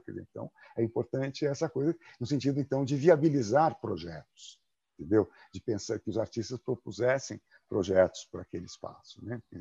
Então, era uma é uma é um jeito de entender também essa coisa, então, o sentido da arte contemporânea naquele museu histórico, né? Quer dizer, acho que tinha essa coisa, né?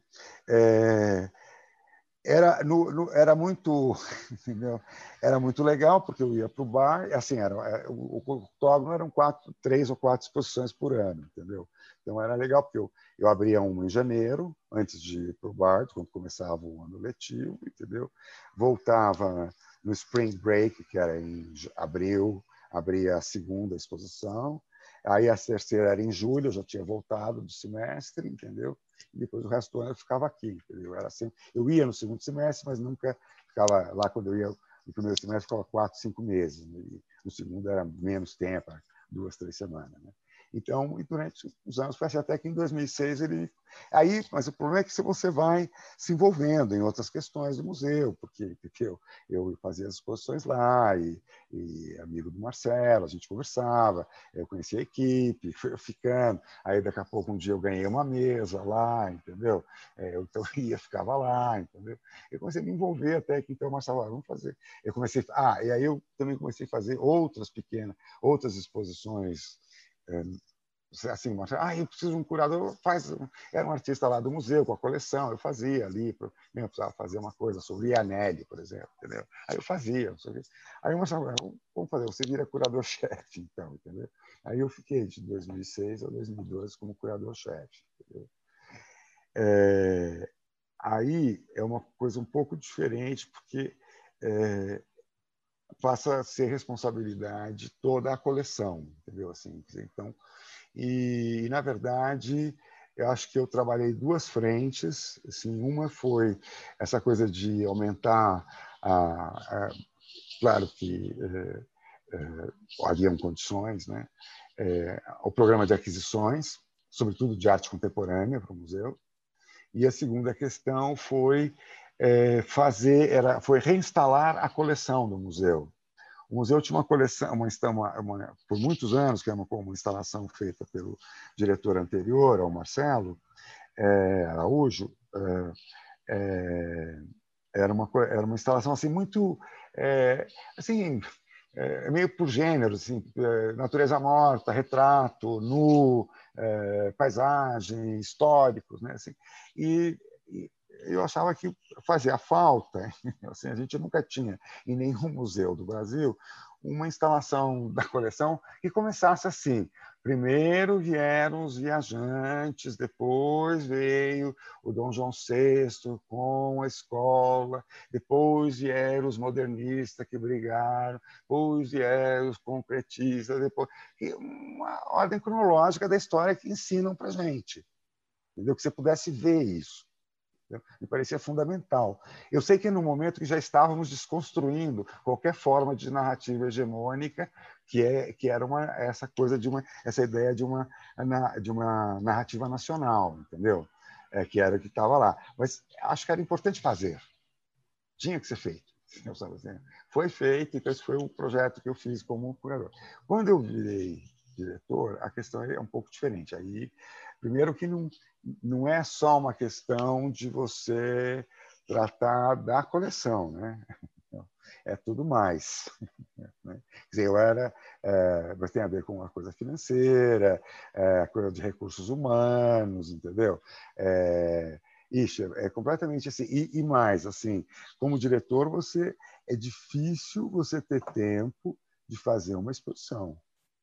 Você tem que supervisionar a exposição dos outros, entendeu? É, você fica fazendo as perguntas impertinentes que os caras não querem ouvir. Entendeu? Como você já sabe, você já passou por aquilo, entendeu? Então, você é cruel, como chefe pergunta e põe o dedo no problema. Entendeu? Sabe assim? É, é um pouco isso. Assim, você tem que. É, você passa a ser. É, é, é, é, você tem uma coisa que é o todo dela, entendeu? Assim, você fica preocupado, não é apenas com a harmonia artística da coisa, entendeu? Ou, ou do projeto, a coerência ou consistência do projeto é, de pesquisa, exposição, de exposição, o projeto de difusão, os programas educativos, é, é muito mais que isso, entendeu? Assim que ele tem é, é pensar se vai dar ou se não vai dar, entendeu? Se, se, é, priorizar, saber determinar prioridades, entendeu? Agora, é, Ivo, caminhando aqui para o final, queria te fazer é, só mais uma ou duas perguntas antes de mostrar as imagens que você escolheu. E uma delas tem a ver um pouco com essa sua experiência com o ensino. É, porque em dado momento, claro, você comentou né, sobre a experiência no, no, no Bard College e você falou também uma coisa que eu acho muito interessante, especialmente, claro, que eu sou de uma outra geração, né? Você falou que naquela época todo mundo queria fazer o curso de curadoria e virar curador. E, e você falou que hoje em dia todo mundo simplesmente é. Então, eu queria te perguntar, é, são duas perguntas dentro de uma, eu tenho essa infeliz mania de fazer isso, mas era para te perguntar assim, é, primeiro, o que, que você acha essencial para um curador, né? já que você também deu tanto tempo de aula, né? o que, que você acha essencial? E o que, que você acha também desse boom de curadores no Brasil e vou dizer especialmente em São Paulo, né, nos últimos 5, 10 anos. Eu diria mais nos últimos 5 anos que nos últimos 10. Né? O que, que você acha, já que você vem também de um momento, de uma geração que eu sinto que é a primeira geração que foi nomeada enquanto curador, né? Assim, é, eu ouvi, é. entrevistei várias pessoas, sei lá, o Paulo Sérgio Duarte, eu entrevistei já, ele fala, não, de repente eu fiz uma exposição e de organizador de exposição virei curador e tudo bem. Então, é, o que, que você acha? Que, é, que, que, você acha que é essencial para um, um bom curador ou curadora? E o que, que você acha dessa proliferação enorme no Brasil? Olha, a proliferação eu acho que é natural, entendeu? Assim, quer dizer, eu posso falar assim, é, ainda com, na base na experiência do, do Barb, né? Eu, eu era do, do comitê do, do que eles chamam Graduate Committee, comitê de graduação. A gente é que escolhia os alunos que entravam, entendeu? Né? É, selecionava os alunos todo ano para o programa, entendeu? E é muito interessante que no, no, no, nos primeiros anos, eu, no terceiro ano que eu uh, é, no quarto ano que eu estava lá, eles já me convidaram para ser desse comitê, entendeu?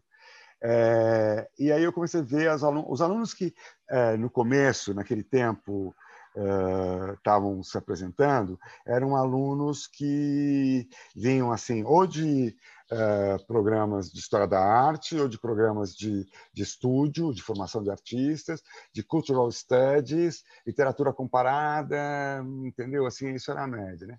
No final, em 2007, que foi o último ano que eu dei aula, é, foi de 96 a 2007, é, o último ano que eu dei aula, era interessante que nos dois últimos anos, dois últimos comitês, por exemplo, os alunos eles vinham de, é, por exemplo, tinham alunos de Museum Studies, claro, entendeu? Tinham alunos de História da Arte, tinham, mas era assim, a maioria tinha um grande número assim que vinha de administração entendeu? Assim, no sentido de porque é, eram pessoas ligadas, assim, por exemplo, tinham candidatos que vinham financiados porque eles já trabalhavam numa galeria e a galeria queria formar um diretor completo que escrevesse o texto, que fizesse estúdio visit, que montasse a exposição, entendeu? Sabe assim? Eu acho que tem isso, assim, né?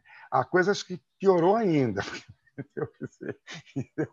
hoje em dia, assim, antes da pandemia, eu me lembro de em restaurante ter curador de vinhos, entendeu? Era o sommelier. Por que precisa curador? Né? Chama-se sommelier quem conhece os vinhos entendeu? Uma, cura, uma curadoria de, de culinária, entendeu? É um chefe, ele faz. Por que precisa da palavra curador, entendeu? Sabe assim? E mais, assim, tem, um, tinha um, tem um programa de curadoria aqui numa escola em São Paulo que ela mostra uma. Ela, o anúncio, o cartaz, é uma vitrine, entendeu? Um modelo vivo. Assim, que, o que é isso? Entendeu? Fazer vitrine curadoria, entendeu?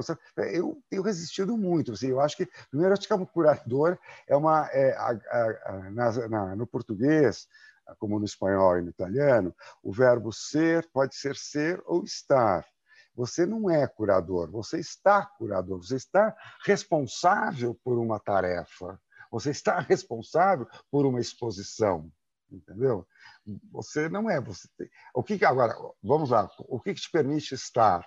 Então aí é uma questão de formação, entendeu? Eu ainda acredito na clássica história da arte, entendeu? Acho que é isso mesmo, mas acho que é possível, sim, entendeu? Outras, outras, é, outra, outros back, back, backgrounds, entendeu? Seja em filosofia, história, antropologia, seja lá o que for, acho que é possível, entendeu? Aí, eu acho que a segunda coisa é a educa o olhar educado. Você precisa saber olhar um trabalho, entendeu? Você precisa estar inteirado, entendeu? E não é do que falam para você, é do que você vê. Então, é, é, na verdade, é o seguinte, quer dizer, na verdade, por que, que eu escolhi isso daí? É porque, é porque é o seguinte, eu, eu não sabia bem para que, que você queria saber que imagens, assim, então eu, eu escolhi, assim, é, coisas que, assim, o Matisse é, sem dúvida alguma, um artista que mais é, está, se não é o mais, é um dos que eu mais eu gosto, entendeu? Assim, acho um, um artista inacreditável, entendeu? Assim, acho é o que mais me emociona. Eu quando vejo, assim, eu sento na frente, fico horas, eu choro.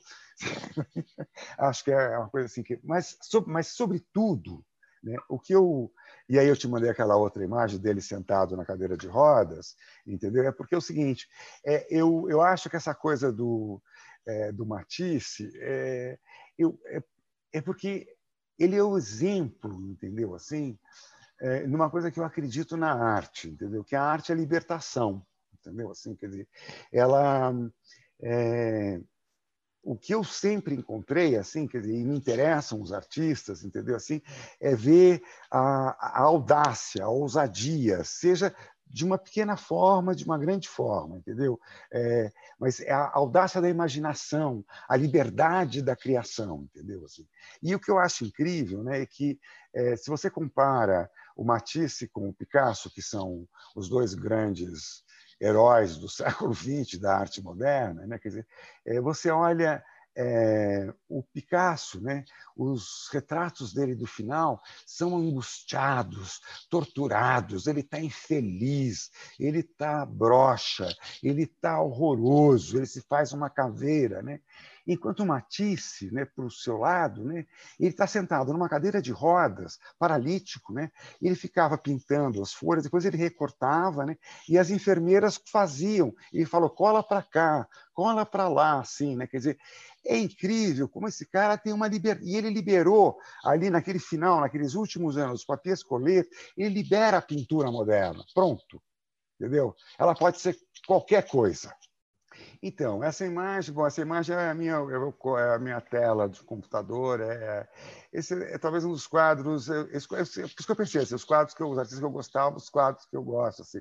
E não quis também para não não causar ciúmes, escolher nenhum artista contemporâneo, assim, para os amigos e os inimigos não, não se divertirem, entendeu? Assim, mas esse é um quadro que esse é um quadro do Guido Reni, chama-se Atalanta e Epomenes, é uma é a versão que está no Museu do Prado, é um quadro é, é, eu fiz uma exposição chamada Desejo na Academia, né, que, é, é, que foi na Pinacoteca, e que tinha a ver justamente com essa é, mudança do olhar, né, e de, de, um olhar que se lançava sobre a história da arte a partir do homerotismo, do feminismo, né, quer dizer, tinha uma coisa, olhar, e sobretudo olhava a produção do século XIX. Né, é, é a minha fascinação. Bom, esse é o Guido Reni, que é um, um pintor barroco italiano, uh, esse, e, o quadro tem duas versões, né?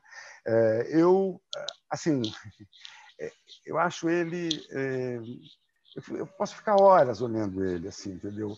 Os, os, o rapaz é maravilhoso, a moça é gorda, mas ela é linda, ela é linda, ela é linda. Esse, esse planejamento rosa e esse planejamento cinza, essas diagonais, assim, todos da composição, a mão, a gestualidade, a, a, o pé, a perna levantando, dizer, é uma é uma coisa assim, porque a história é uma corrida isso, entendeu? Eu vou contar qual é a história do quadro, então, porque é isso que é isso que faz o quadro.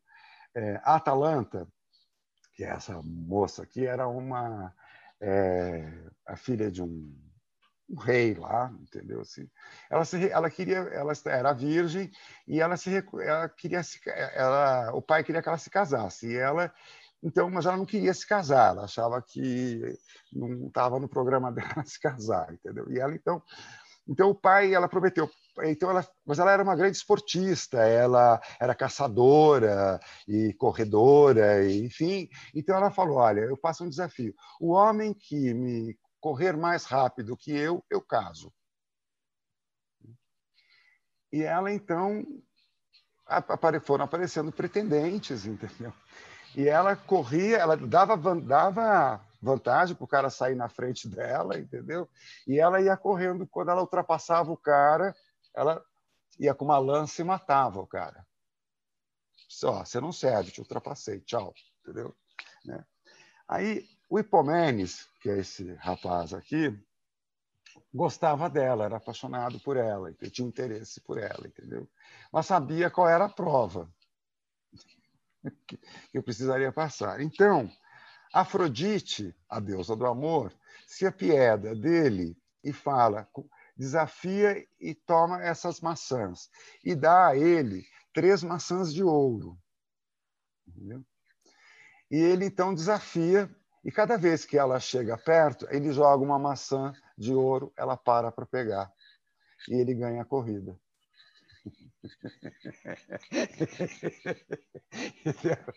Mas ela já está apaixonada por ele, entendeu? Talvez até ela já estivesse, diz a lenda que talvez ela já estivesse, por isso que ela caiu na brincadeira dele, assim, entendeu? Tem toda. Aí você vê. Mas a história é linda, porque o que acontece? Tem as, você vê ao fundo as pessoas assistindo a corrida, né, lá na parte de, no, no, no fundo. É que é o seguinte, eles então se casam, tem a, a, o casamento deles, né? As famílias todas muito felizes que finalmente ela ia casar. E aí eles vão passar, eles escolhem passar a noite de núpcias. Eles estão passeando numa floresta e eles passam a primeira uh, relação deles, a primeira noite de núpcias, num templo que tem uh, numa floresta, no meio de uma floresta, né? O problema é que Zeus, que é o deus do chefe dos deuses, né, fica muito enciumado do amor deles, entendeu?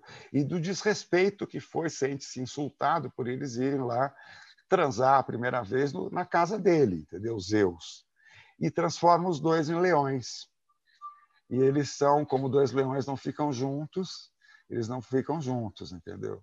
Mas Cibele, que é a mãe de todos os deuses e que, e que é a natureza, dá uma chamadinha em Zeus, então pega os dois leões, não desautoriza o filho, mas pega os dois leões e eles conduzem a carruagem dele para sempre, dela para sempre.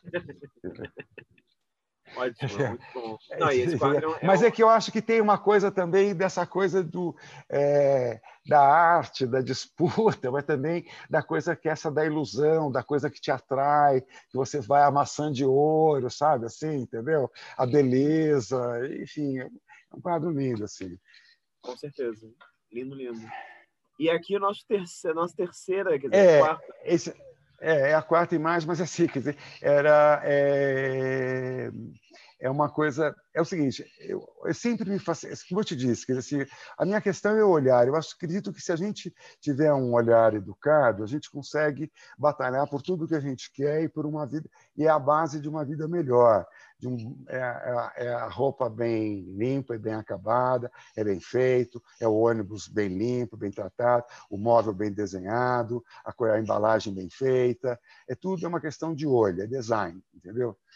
E mas então eu sou fascinado por essa coisa do olhar, entendeu? A experiência retiniana e é um assunto que, que me interessa muito assim, mas e sempre me fascinou assim, eu sempre fui fascinado isso desde moleque por é, viajantes, entendeu? As pessoas e por geografia também, outros lugares, é, outras paisagens e coisas sempre me, me, me interessou.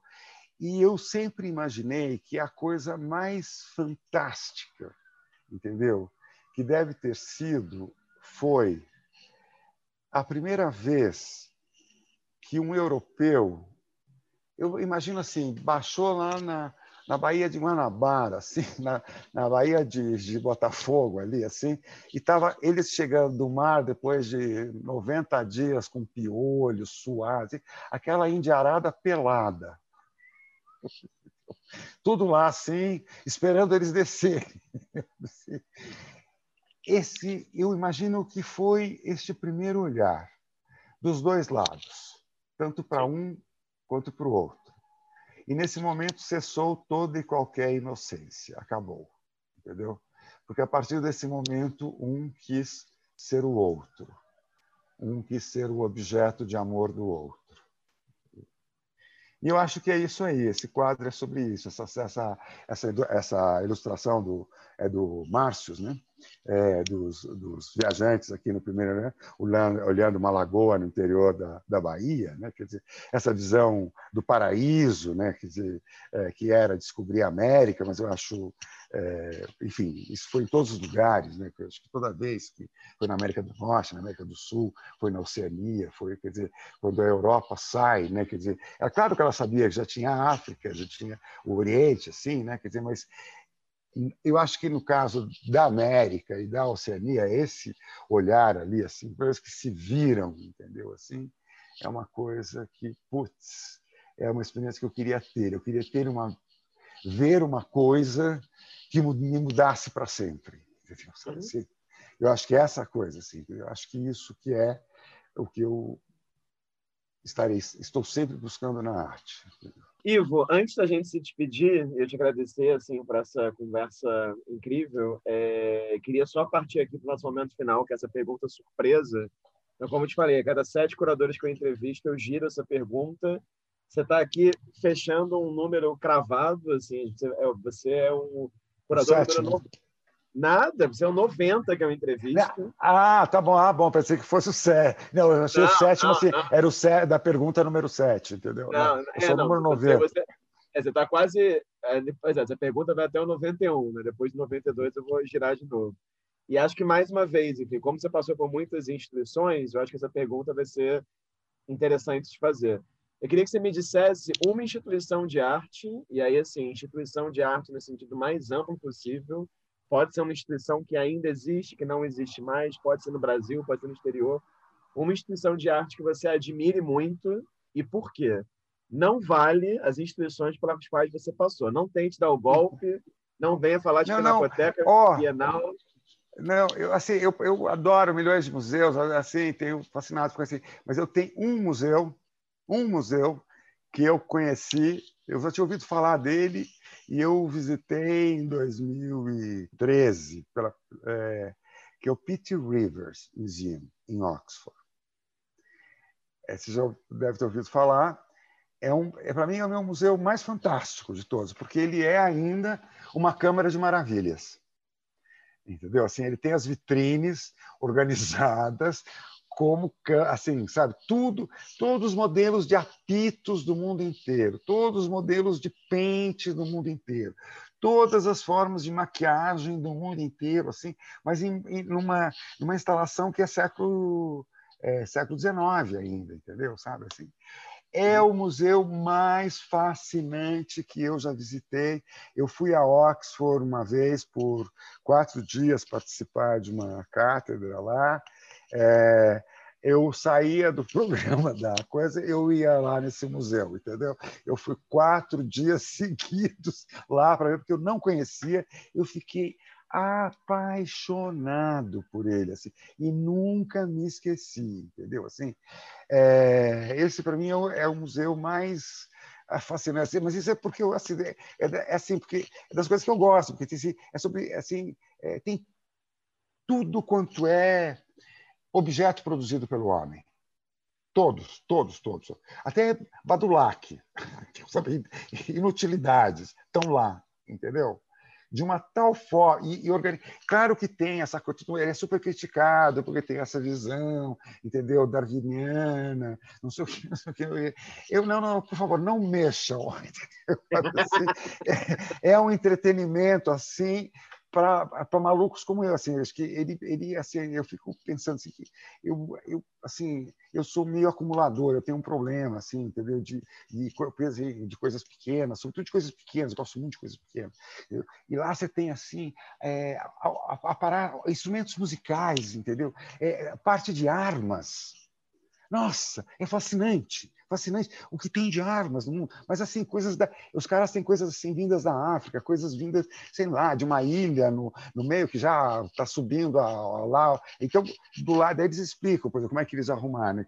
Eles explicam que nessa ilha onde tem essa arma, o oceano está subindo, pelo aquecimento global, entendeu? É incrível esse link, entendeu? Assim, mas é, mas é, é, é, isso. Esse, para mim, é o melhor, é o museu lindo. O Ashmolean também, em Oxford, é muito impressionante.